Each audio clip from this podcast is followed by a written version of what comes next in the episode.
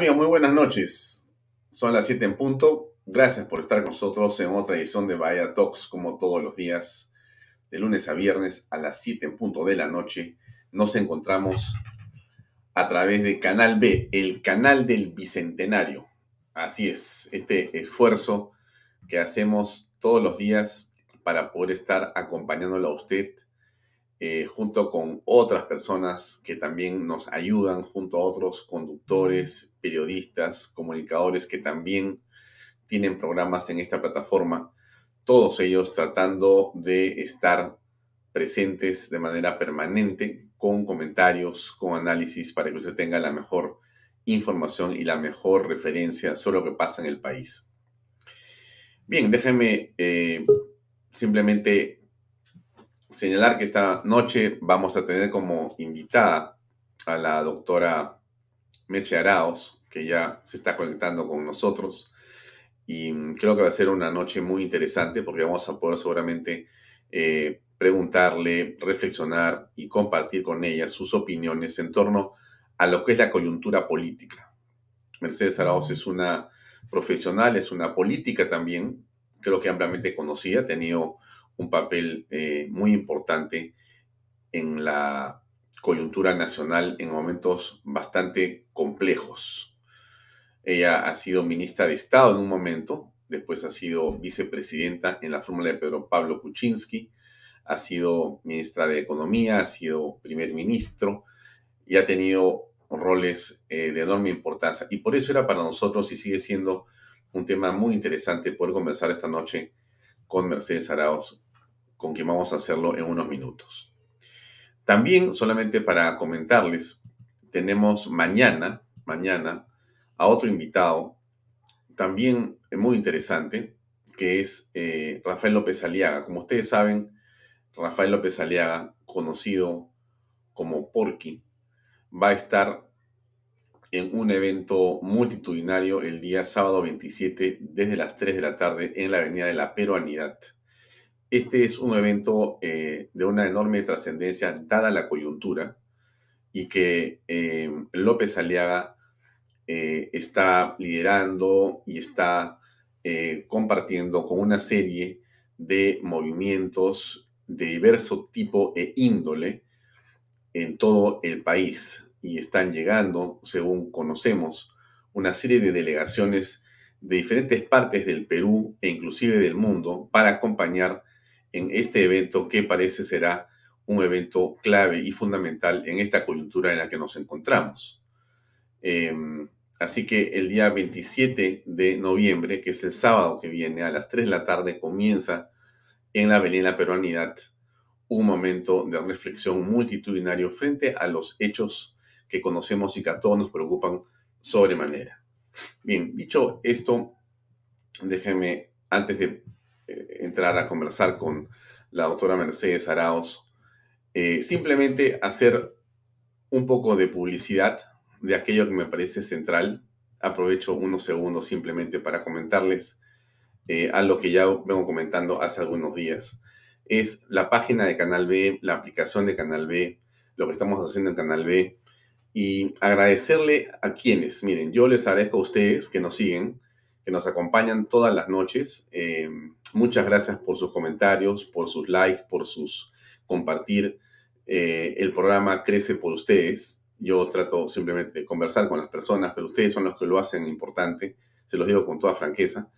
Eh, pero también agradecerle a mis otros colegas que hacen posible que esto esté funcionando, este canal esté funcionando, porque sus otros también son fundamentales. Diana Seminario, Gloria Granda, Fernando Sillonis, Pepe Pardo, em, el padre eh, Luis Gaspar, Juliana Calambroyo, eh, todo el grupo de gente que tiene programas aquí como Augusto Cáceres, como Daniel Armas y tantas otras personas que están eh, creyendo en Canal B. Nosotros seguimos creciendo, seguimos mejorando la señal cada día más y mejor y nos sentimos muy orgullosos de la respuesta que tenemos frente a ustedes. Así que quería decírselos esto, creo que es importante. Comentarles y ponerles un video que me parece eh, importantísimo, porque es el video de la aplicación, que es un tema fundamental para nosotros. Quizá para unos digan, no es tan importante, pero a mí me parece central. Déjenme compartirlo, dura un minuto para que lo puedan ver todos ustedes. Unos segundos, por favor. Ahí va. Espero que sea este, ¿sí?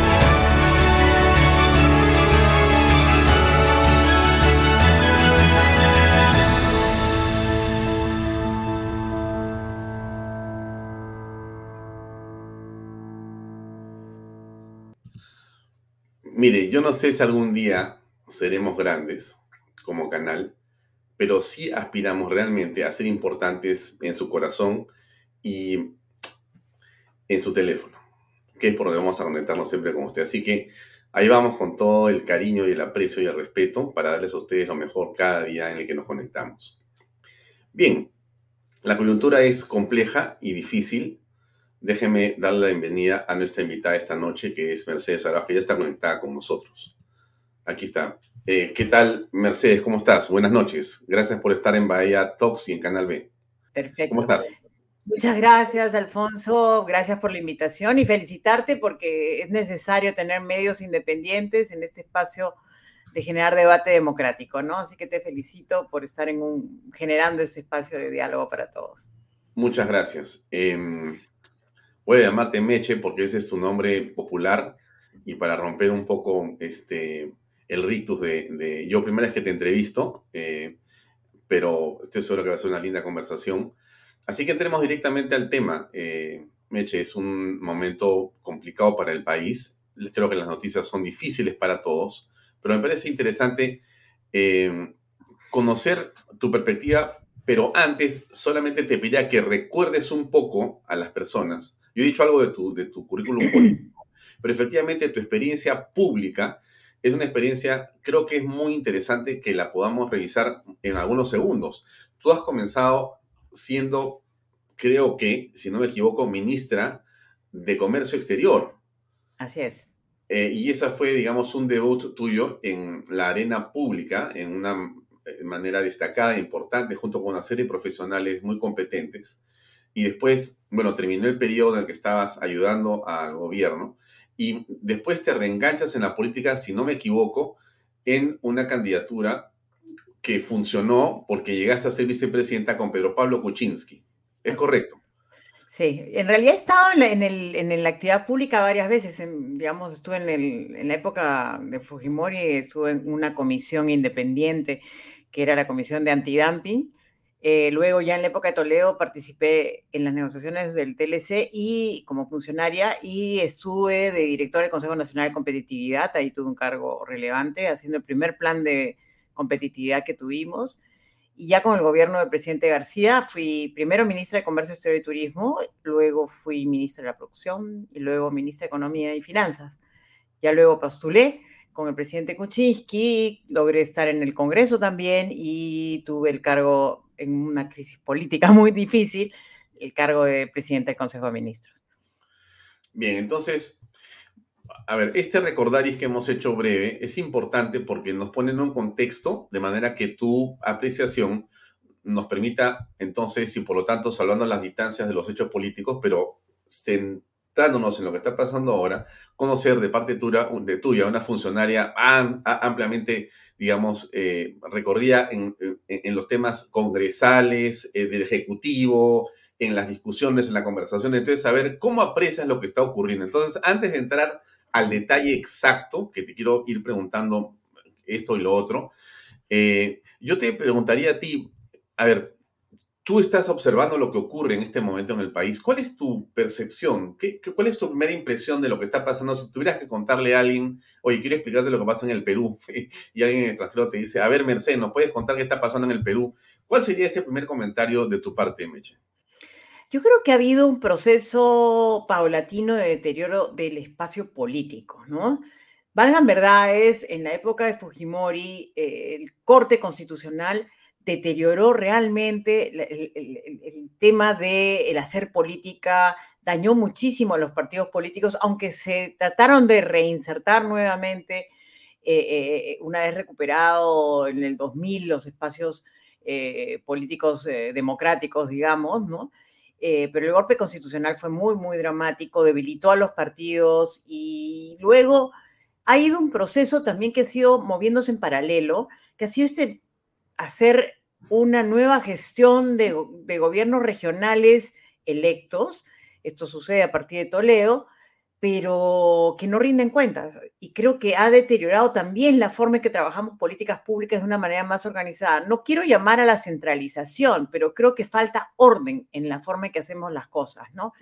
Estos dos ingredientes se juntan y estalla, obviamente, con la crisis política que tuvimos, que creo que fue una oportunidad perdida eh, con la, imposibilidad de mantener el gobierno del presidente Kuczynski y, luego la entrada de Vizcarra, ¿no? que ya cerró el Congreso, ya hizo todas las cosas que no debían hacerse. Mm. Mira, has tocado y has mencionado una palabra que en realidad es un concepto, que es el concepto, el concepto de, de la transparencia y, y, hay un tema importante que, déjame preguntarte algo que puede parecer un poco tonto, pero es que yo creo que eh, son las bases de la conversación. Eh, un funcionario público, este, Meche, se debe al servicio que brinda, o sea, no es que, o sea, no es tu ministerio, no es tu presupuesto, si no tú te debes al, al, pliego en el que estás, en, el, tema más técnico, si quieres, pero, o sea, tú eres un funcionario de la nación, eres, eres un ministro de Estado de la nación, no es tu ministerio, no te pertenece el cargo, en todo caso tienes una encargatura, así seas, porque tú has tenido las dos cosas, ser encargada, e, eres ejecutivo y te designan, y ser elegida. Pero en ambos casos, tú te debes a, una función pública. No, no es que yo hago lo que me da la gana y yo puedo, no. E, ese, ese concepto de, la responsabilidad frente a la opinión pública, eh, ¿por qué es tan importante, Meche? O no, es tan importante y hay que más bien verlo más light? No, al contrario, comparto plenamente. Tú te debes, o sea, yo les puedo explicar con un concepto de economía, que es el agente principal, ¿no? El principal es el votante, el que nos elige, ¿no? A él nos debemos a él le da, el ciudadano es el que decide darte esa responsabilidad para que administres los recursos públicos, para que gestiones eh, y designes funcionarios que hagan la misma función que a ti te designaron. O sea, si eres el presidente, tienes que elegir a los mejores funcionarios públicos para que cumplan con la promesa que tú le has hecho de gestionar adecuadamente los recursos públicos y hacer las mejoras de la calidad de vida que se merecen. Ellos son nuestro principal. Nosotros solamente somos agentes, los funcionarios públicos, y tenemos un marco de ley que nos obliga a tener ciertos comportamientos. O sea, uno de ellos es ser transparente con los recursos públicos, decir cómo lo usamos, cómo no, lo usamos. Yo recuerdo haberme cruzado con un gobernador que terminó en la cárcel, este, cuando era ministro de Economía y Finanzas, ese gobernador de Ancash, que es Álvarez, ¿no? este, el señor venía y me reclamaba y me decía, esta es mi plata, yo hago lo que me da la gana. Yo le decía, señor, usted solamente fue electo para administrar esos recursos públicos y usted no puede hacer lo que le da la gana. Tiene que maximizar el bienestar de la población que lo eligió. Entonces, eso es bien claro. Nuestro principal es el señor eh, que nos eligió, o la señora que nos eligió, la que puso su voto.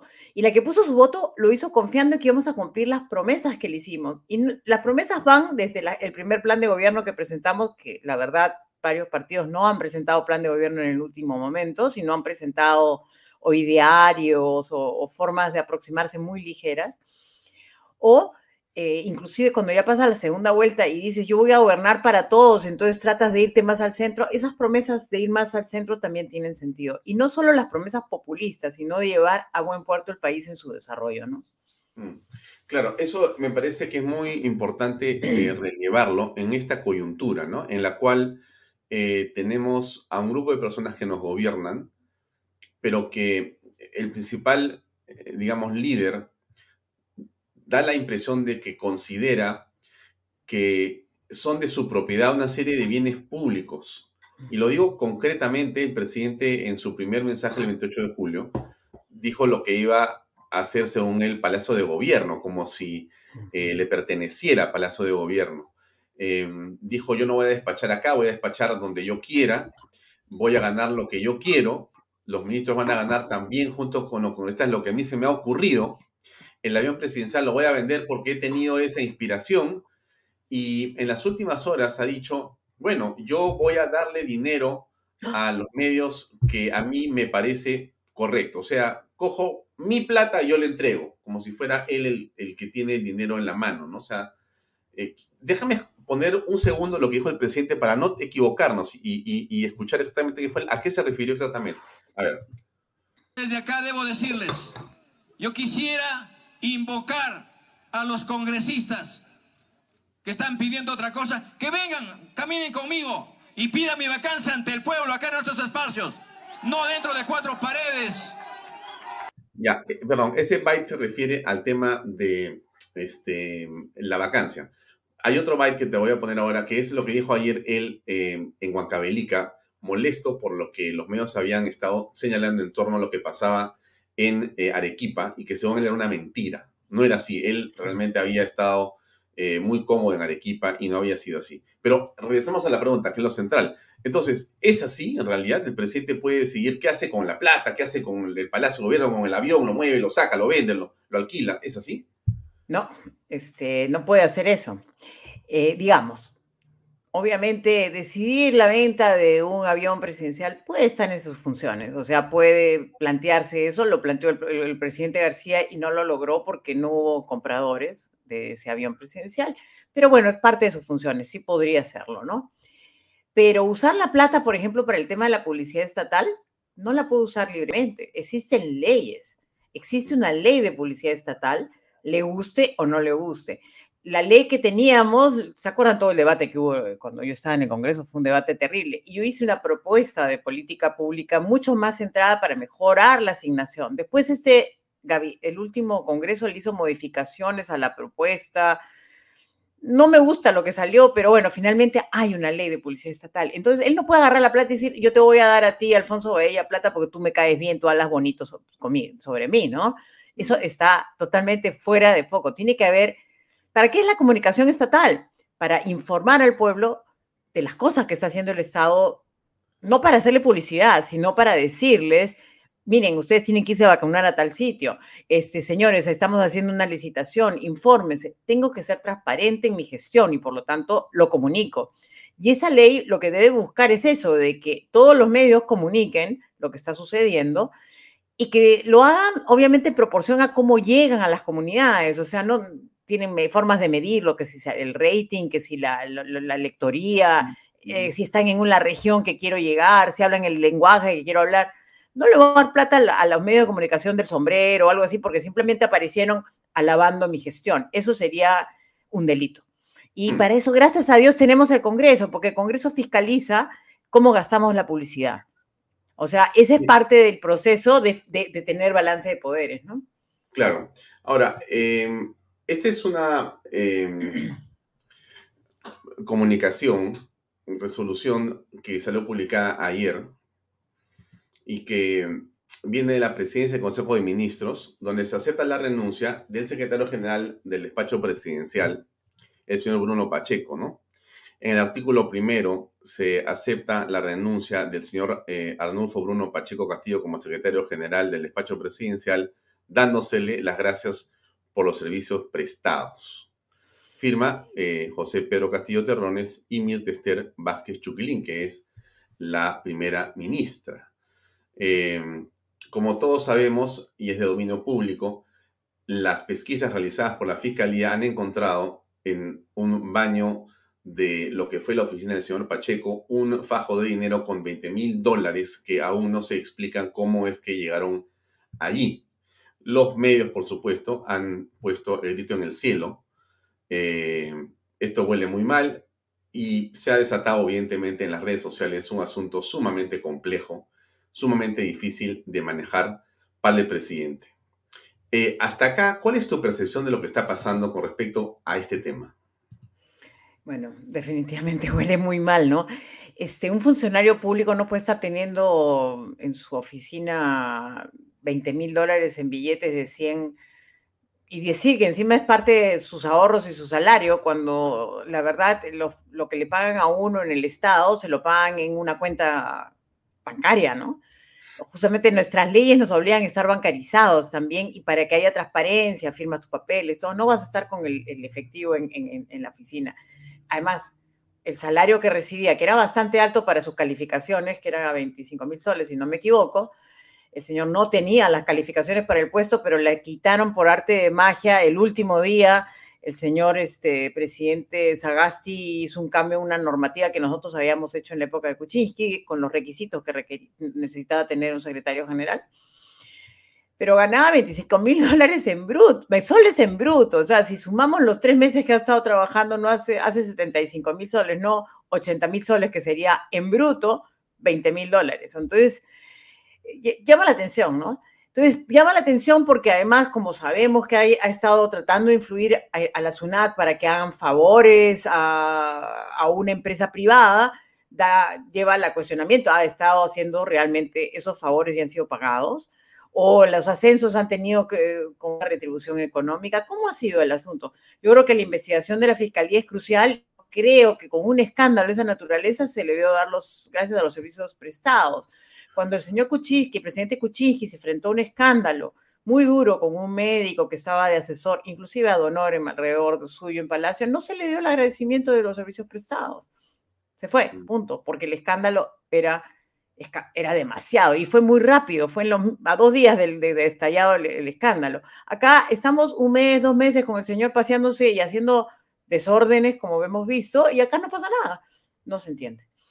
Ahora, eh, esa, digamos, eh, hipótesis o esa especulación que tú has deslizado en torno a que podría perfectamente sospecharse que eso no es un dinero bien habido, sino que podría ser cualquier cosa, y en ese cualquier cosa cabe la hipótesis que tú señalas en el sentido de que podría ser cupos, podrían ser eh, dineros que se pagan para los ascensos militares, podrían ser coimas que pagan o arreglos que pagan los proveedores o que pagan personas para que les arreglen temas en la SUNAT, en fin, puede ser una serie de cosas. No, está abierto porque no se sabe qué ha pasado y todos tenemos derecho a sospechar, ¿no es cierto? Eh, pero ¿cómo, ¿cómo se puede, digamos, eh, entender esto? El presidente del día de hoy, vamos a, a comentarles a todos, el presidente del día de hoy, esta es la agenda del presidente de la República. Eh, lo que estoy contando, para que todos sepan, no es ningún secreto de Estado, por si acaso. O sea, eh, eh, y explícanos un poco eso. tú sabes perfectamente a qué me refiero que estoy enseñando, Meche. La agenda del presidente es un asunto público. No es la agenda de personal, no, no es de lo que él hace. No, esta es la agenda pública de del primer funcionario público de la nación.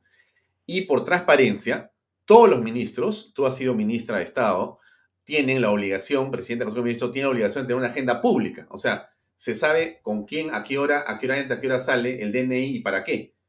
Es correcto esto lo que digo yo, ¿no es cierto? Sí, tiene que especificarse para qué es la reunión. Ya, muy bien. Entonces, en esta agenda del presidente del día de hoy, esta es la hora última, pero déjeme ponerla en la de la mañana, porque el presidente comenzó hoy día temprano su chamba.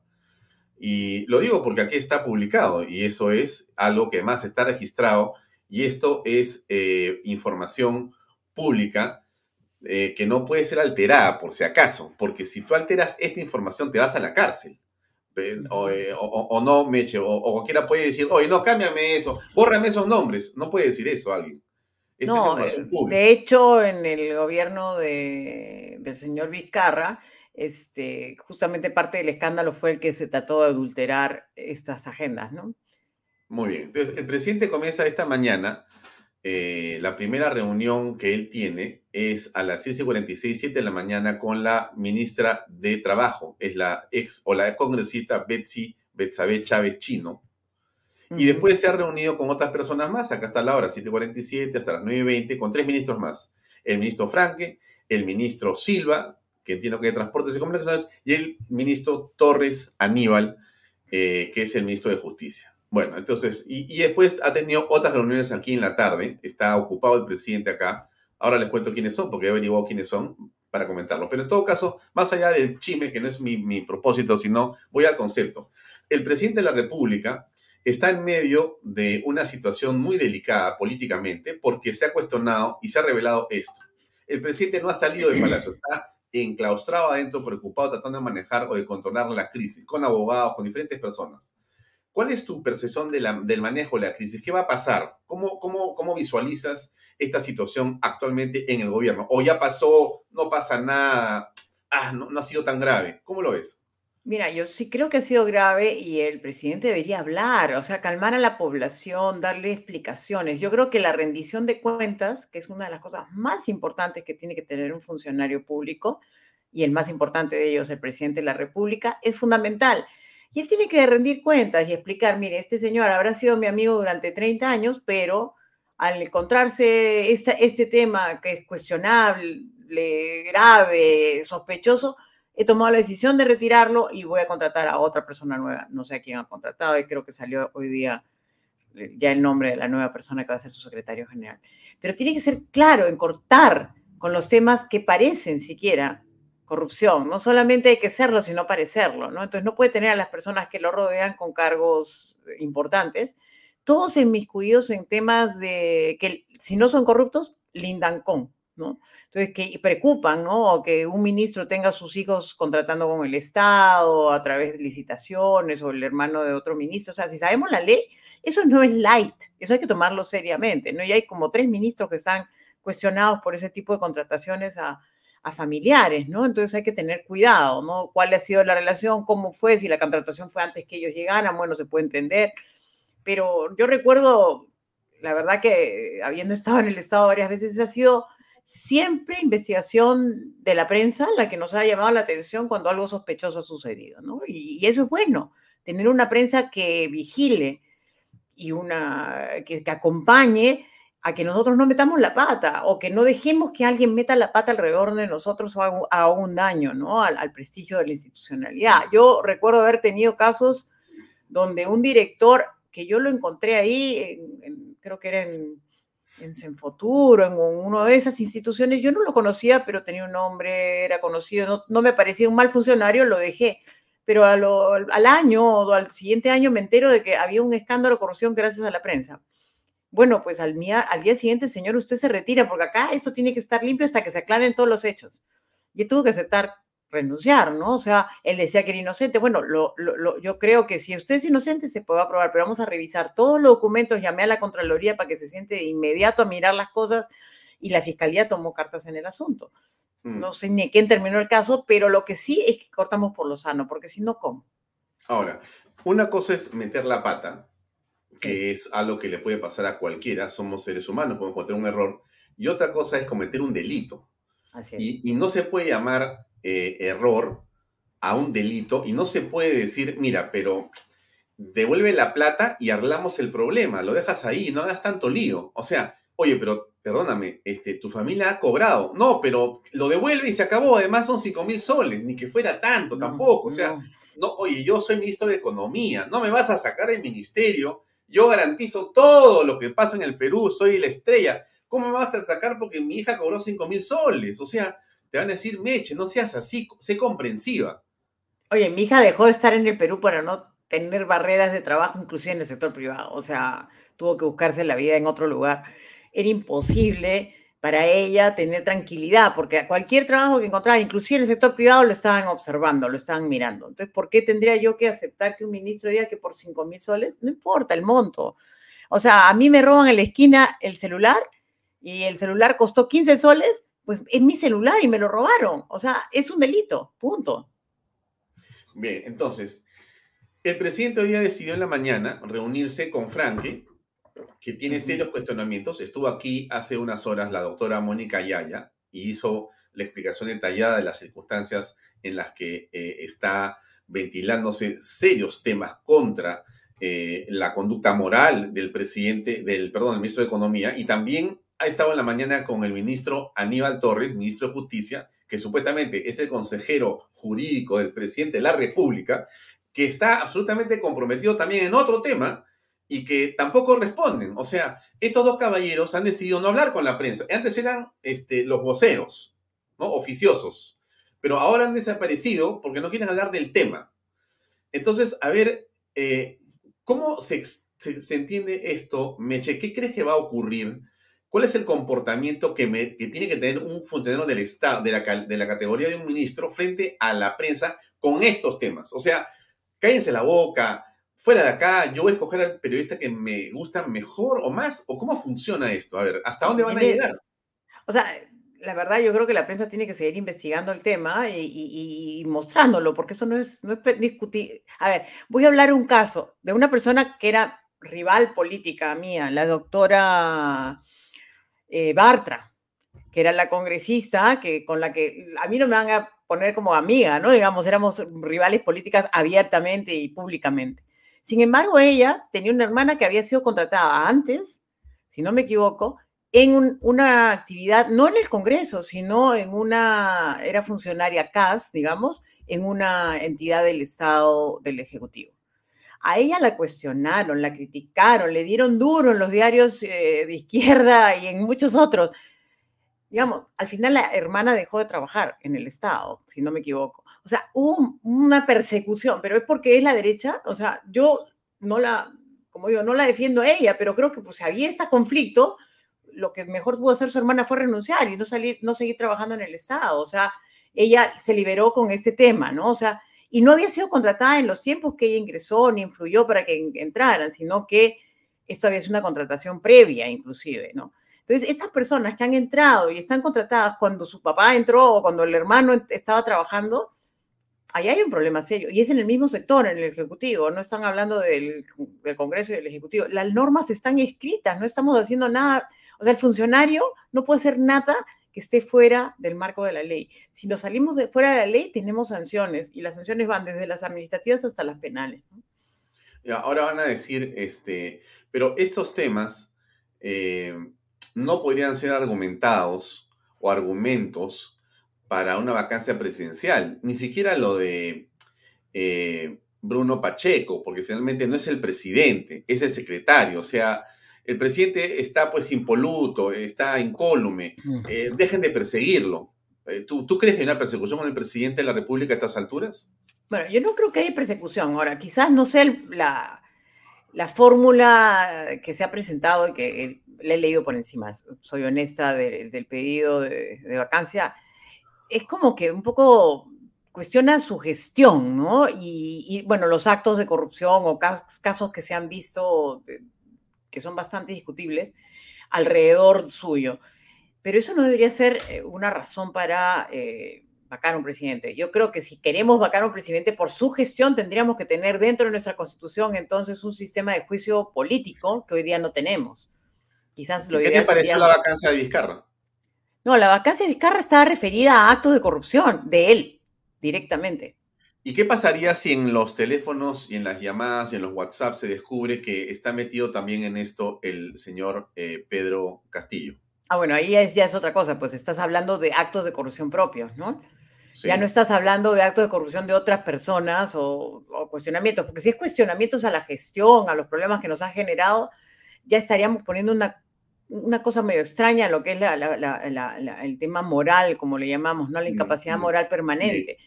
yo creo que eh, eh, eh, habría que pensarlo muy, muy bien. Ahora, sigo pensando que tenemos que pulir mucho este tema del juicio político para poder tenerlo como instrumento, porque si, como pretenden algunos, quieren eliminarlo de la, la, la vacancia por incapacidad moral permanente, para convertirla en mental. Entonces tenemos que tener alguna salida de juicio político, porque si no estaríamos sin instrumentos de balance entre los dos, ¿no? O sea, el tema de la confianza tiene que tener balance con, definitivamente, tampoco jugársela a la loca como se hizo, pues no, no me, negaron la confianza fácticamente, es un absurdo, Eso no existe y por eso creo que la claridad que han puesto en la legislación actual, en, en, esta legislatura, ha sido correcta, porque le da un desarrollo legislativo a una, a una forma como la que ha eh, constitucional que le falta.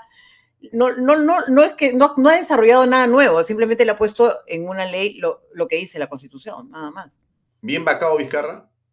Yo creo que sí, o sea, su caso es evidentemente de, corrupción y, y, salieron muchas cosas más. Ojalá no sabemos cuántas más ha habido, pero el tema de la vacunación es evidente. ¿Nunca sospechaste que Vizcarra era una persona así cuando tú lo conociste al principio? No, no, no te dijo, no, no, no tenías tú ese sexto sentido que tienen algunas mujeres y que dicen, no, yo, yo sabía que acá había una cosa rara. ¿No? ¿Nunca percibiste algo así?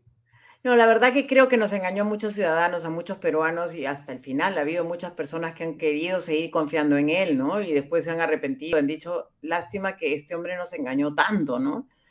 ¿Por qué creo que fuimos inocentes? Luce como una persona campesina, se vendía muy bien, una, una persona que venía del Moquegua, era, era un buen estratega para presentar su imagen como una persona buena y honrada, y no lo era, ¿no? O sea, las historias que se han conocido sobre sus actos de corrupción en Moquegua, y no es solo eh, que lo hayan hecho investigaciones, sino que ha habido confesiones de sus socios en estos actos de corrupción, o sea, las confesiones que han dado son son actos donde no es que yo lo acuso simplemente, sino que están diciendo yo he sido parte del crimen, o sea, me estoy confesando y, y digo que él ha sido el, gran orquestador de esa, de esa delincuencia, ¿no? Si Bruno Pacheco habla, se acaba esto, ¿no? Bueno, ahí ya tendremos que ver, ¿no? Yo creo que ahí viene el problema. O sea, ahí sí el señor dice, no, a mí me dijo el jefe que lo haga de esta manera, entonces ahí se tendrá que, que hacer el análisis. Y lo mismo pasa con esta cosa de los dinámicos del centro y la, el financiamiento de la campaña. Ya es un delito, entonces habrá que ver hasta dónde han llegado, ¿no?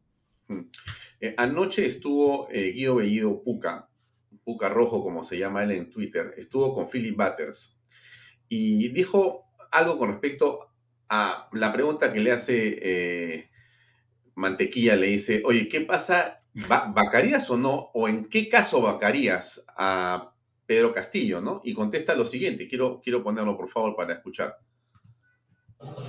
¿En qué circunstancia tú votarías por la vacancia presidencial? Si existiera un tema de corrupción fuerte, corrupción fuerte, corrupción leve, no, no, no, no, no, no, me refiero. Una corrupción que, por ejemplo, que esté vinculado a temas de interés nacional. O sea, una cosa es a su secretario que agarren, ¿no es cierto? En esa situación hay que esperar que sea aprobado, porque legalmente no lo van a poder probar si está vinculado al presidente o no. Bien, eso era lo que le contaban ayer a Philip Butters en una entrevista que ha tenido una gran sintonía. Bueno, ¿qué te parece ese razonamiento de Guido Bellido? Bueno, de alguna manera está diciendo, bueno, si la corrupción es solamente el secretario, lo separo. Si el secretario está vinculado al presidente, ahí y, el presidente sabe de los actos corruptos del secretario, ¿no? Este, ahí ya ellos entrarían a, al proceso de vacancia, es lo que he entendido, ¿no? De, lo que él dice.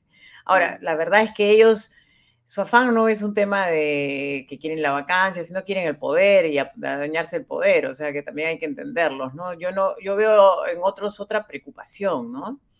Porque la preocupación que tienen otros es el, el tema de tener un deterioro del país a tal nivel que se pierda la democracia como un todo, ¿no? Eh, y eso es lo que veo en, otras, en otros grupos políticos. Ahora, lo que está ocurriendo en el país en este momento, Meche, es eh, una situación de tal naturaleza que, a ver, de repente yo exagero, pero ¿tú no crees que estamos frente a, un, a la punta de un iceberg y que esos 20 mil dólares son en realidad solamente eh, el principio de una madeja gigantesca? No te digo, no, tenemos, eh, o sea, tenemos lo que hay, no te estoy diciendo que, pero, pero bueno, tú eres política y bueno, eres comunicadora también, porque todo político es comunicador, te comunicas muy bien, así que la pregunta es, bueno, pero tú cómo ves la cosa, o sea, ¿qué va a pasar? ¿Qué va a pasar? Bueno, la verdad es que tenemos que seguir investigando, seguir haciendo, yo por eso me gusta el trabajo que están haciendo muchos periodistas independientes, que hoy día ya no están sujetos a esta mirada única este, que, manejaba eh, el señor Vizcarra, donde había una sola forma de ver el mundo, digamos, ¿no? Ahora hay la posibilidad de debatir y discutir y, plantearse e investigar. Y yo creo que ese trabajo de los periodistas de investigación es fundamental hoy. Y está en todos los lados, de los del lado más de derecha hasta los del lado más de izquierda, en todos los, ámbitos están preocupados e investigando, porque creo que se han asustado al ver que hay actores políticos que vienen ya con esta actitud de entrar a usar al Estado para el provecho propio, ¿no? Eh, esto no es novedad, o sea, en México, por ejemplo, donde tuve la suerte de vivir, hay mucho de esto, de los actores políticos que nacen sobre todo en, los gobiernos eh, estatales, digamos, que han vivido y han jugado ese juego y se han vinculado a actividades como el narcotráfico, o a, a llevar a otra serie de actividades ilegales, ¿no? Y que esas actividades ilegales comienzan a, meterse dentro del corazón del Estado y eso es sumamente peligroso. Y se han visto, ¿no? Casos muy notorios en algunos estados de México donde, bueno, estas personas salen fugadas. Eh, son casos bastante llamativos, ¿no? No queremos que eso pase en nuestro país, pero ya lo hemos visto hoy en los, en, los gobiernos regionales en muchos casos. Y el caso más emblemático reciente y en proceso de investigación es el caso de los, de los eh, dinámicos del centro, ¿no? Donde el tema de la corrupción ah, era, es bastante evidente, ¿no? Ahora, em, en las últimas horas y desde el día sábado o desde el día viernes, mm, estalló el escándalo, por decirlo de alguna manera, para graficar lo que ha ocurrido con estos anuncios que hizo eh, la primera ministra en torno a las cuatro compañías mineras que, según ella dijo, de ninguna manera iban a prorrogarse en sus derechos de continuar explotando o explorando en sus zonas eh, de trabajo.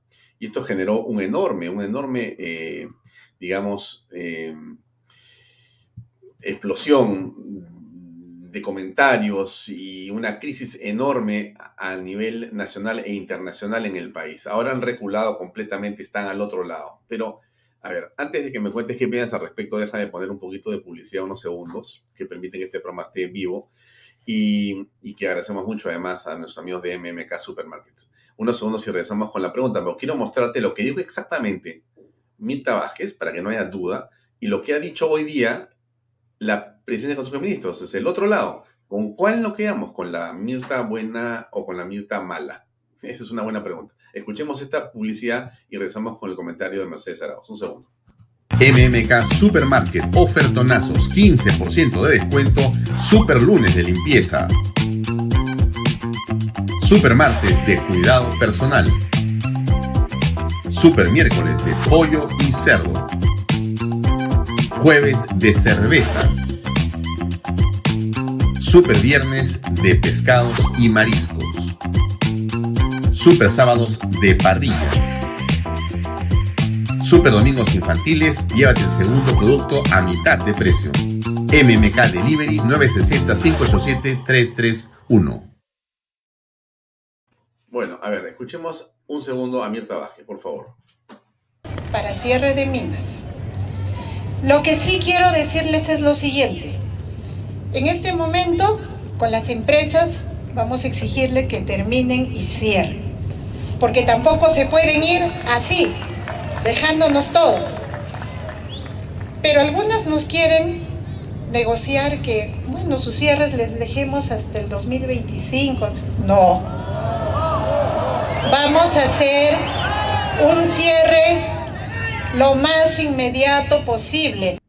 Claro, ella eh, es otra que cree que le pertenece la minería, las minas, o sea, estos señores del gobierno creen que ellos son dueños de todo en el Perú y también ahora de los recursos que supuestamente defienden tanto. ¿O te parece a ti que la señora Mirta Vázquez ha estado diciendo esto porque como algunos dicen que ya se va, ella quiere seguir, digamos, atesorando, ilustrando su capital político que ha sido siempre la antiminería? Y antes de irme, mejor lo dejo bien claro para que digan, para poder decir, me votaron o me dijeron que no, porque yo defendía a los eh, pueblos que están eh, sojuzgados y destruidos por la minería peruana. ¿Cómo ves este asunto? Bueno, esa no es la función de una primera ministra. ¿no? Una primera ministra, al contrario, tiene que ser capaz de arbitrar entre los grupos, tratar de buscar los consensos y solucionar los conflictos. para eso está la Oficina de Solución de, Conflictos dentro del Viceministerio de Desarrollo Territorial, ¿no? Entonces, a ella no le corresponde asusar el conflicto o ponerse del lado de alguien. Es como el Ministerio de Trabajo, que también hablan de que va a ser el Ministerio de los Trabajadores. No, perdón, es el Ministerio del Trabajo, es decir, de la generación de trabajo, no de un sector o el otro. Es más bien la conciliación, el, acuerdo tripartito, el que debe primar en ese espacio. Entonces, ese es el rol de árbitro que cumple pero la conozco porque ha sido una persona que ha dirigido eh, creo que se llama el, centro donde ella trabajaba. Ella era del Frente Amplio, que, el que propuso la ley de cabeceras de Cuenca fue el Frente Amplio en la época que yo estaba en el Congreso salió a una ley que con la justa le pusimos algunas lineecitas para poderla controlar, porque lo que querían era una ley donde prácticamente no hubiera minería en cabecera de cuenca donde están los minerales, ¿no?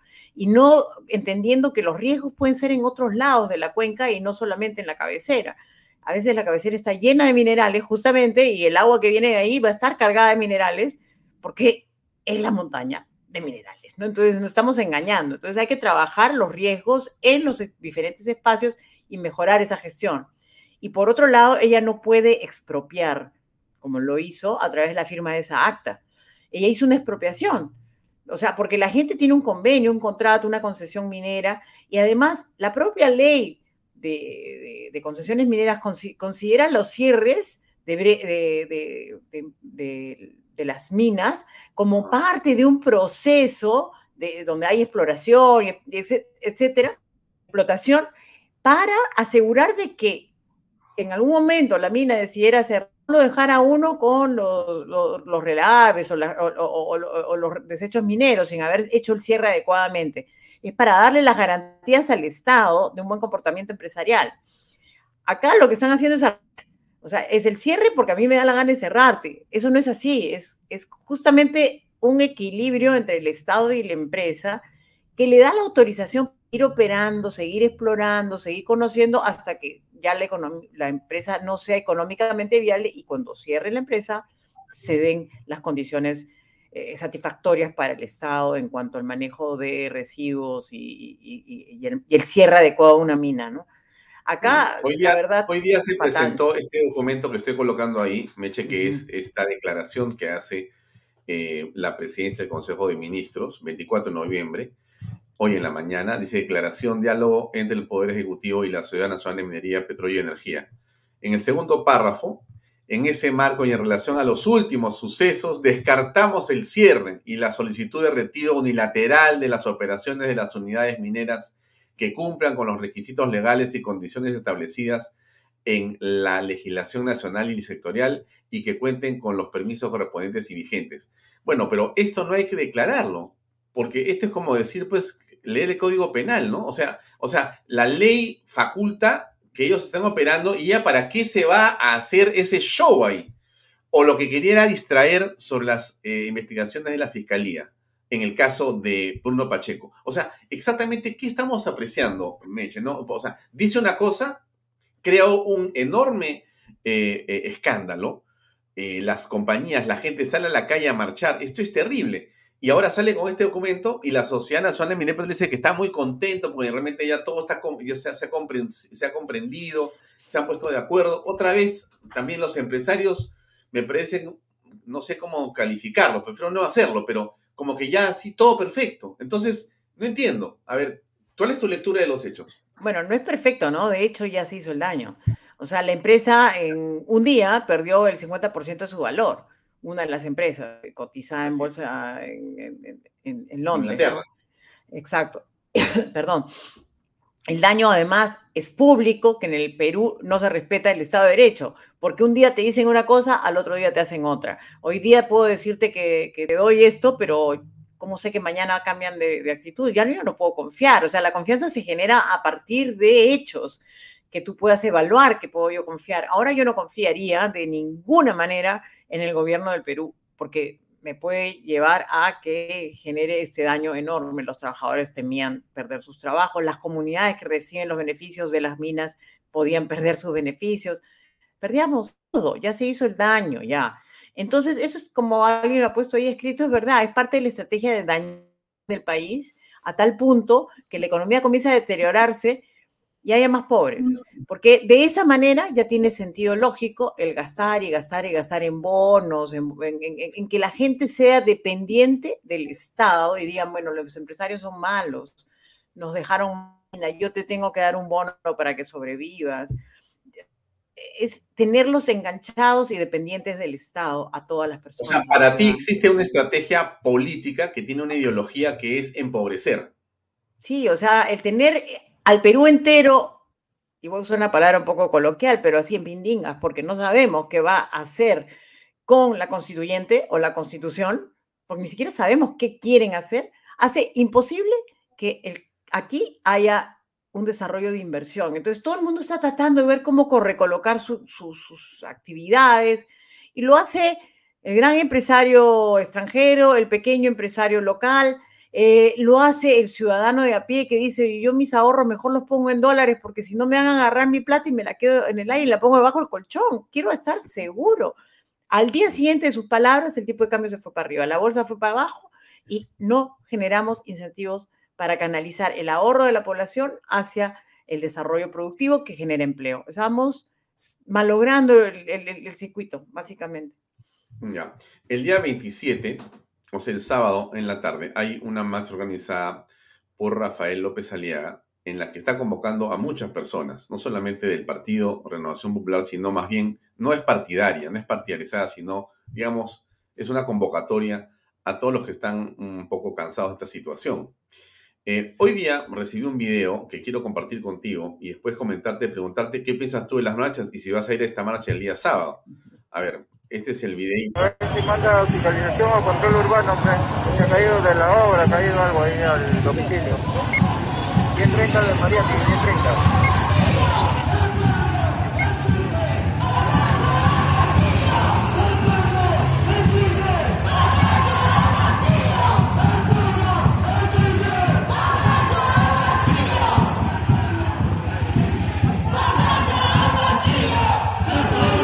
Voy a adelantarlo un poquito para avancemos un poquitito, para no ver todo.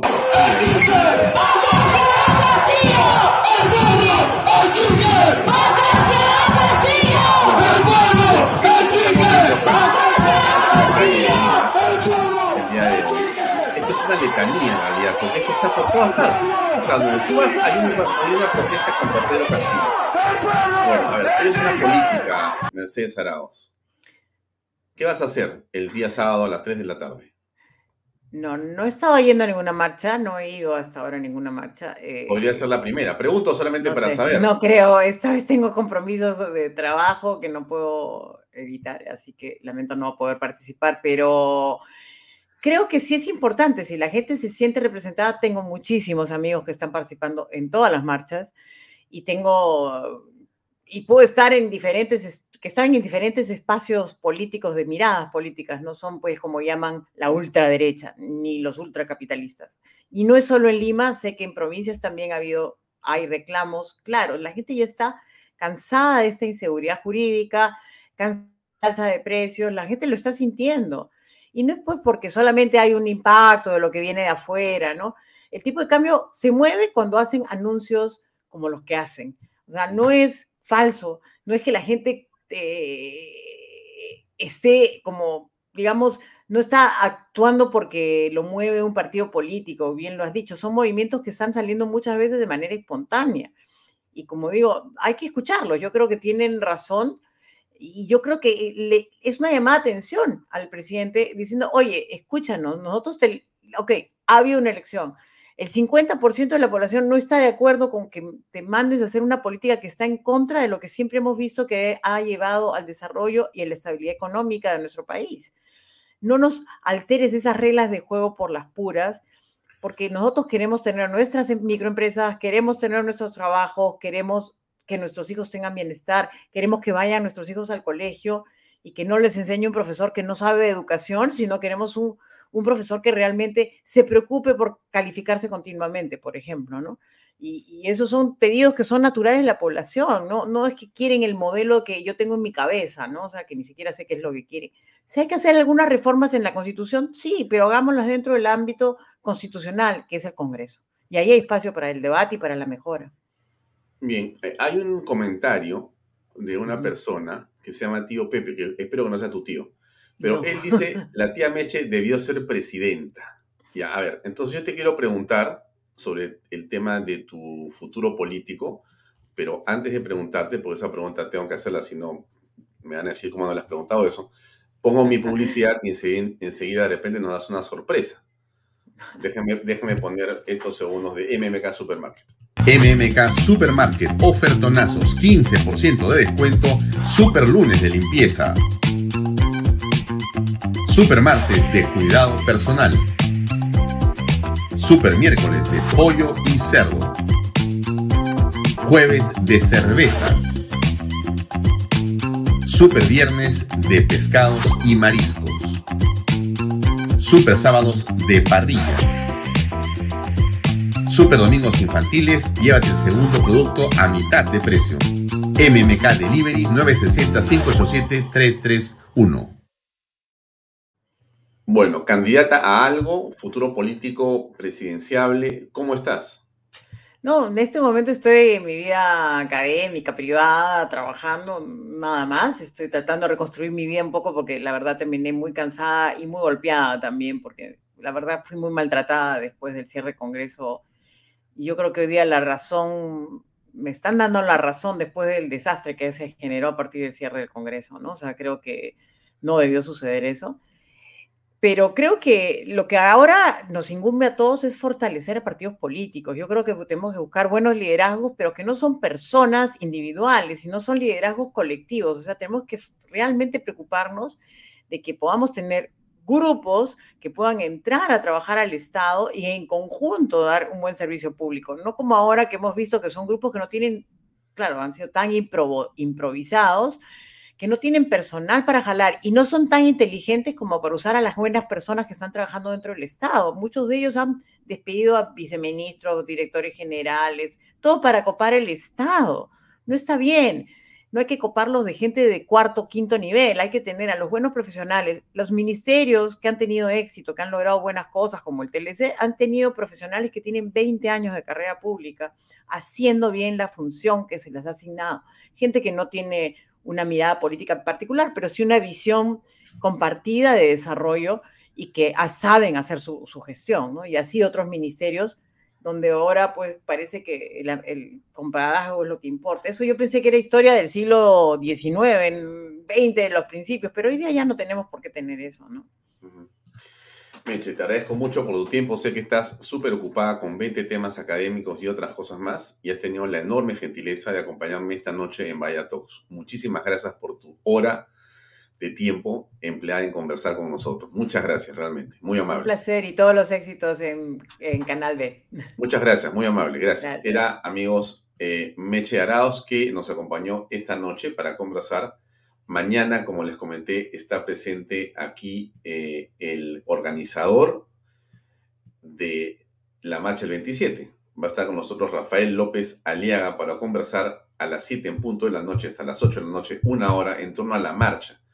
Cómo es, por qué es, cómo se puede participar, quiénes van a hacer los oradores, tema importante, y qué va a ocurrir. Les tengo otra vez mi video chiquito, ese de el app, para que lo vean. Es que está bonito. Yo creo que las cosas bonitas siempre hay que tratar de eh, compartirlas varias veces. Ahí va a durar unos segundos nada más para que lo puedan ver.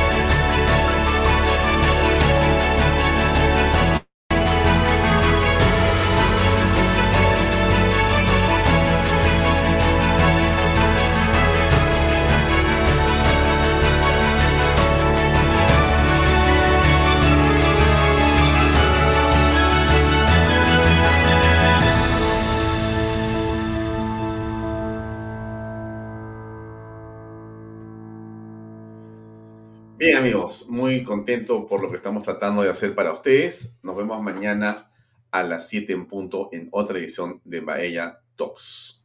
Gracias y muy buenas noches.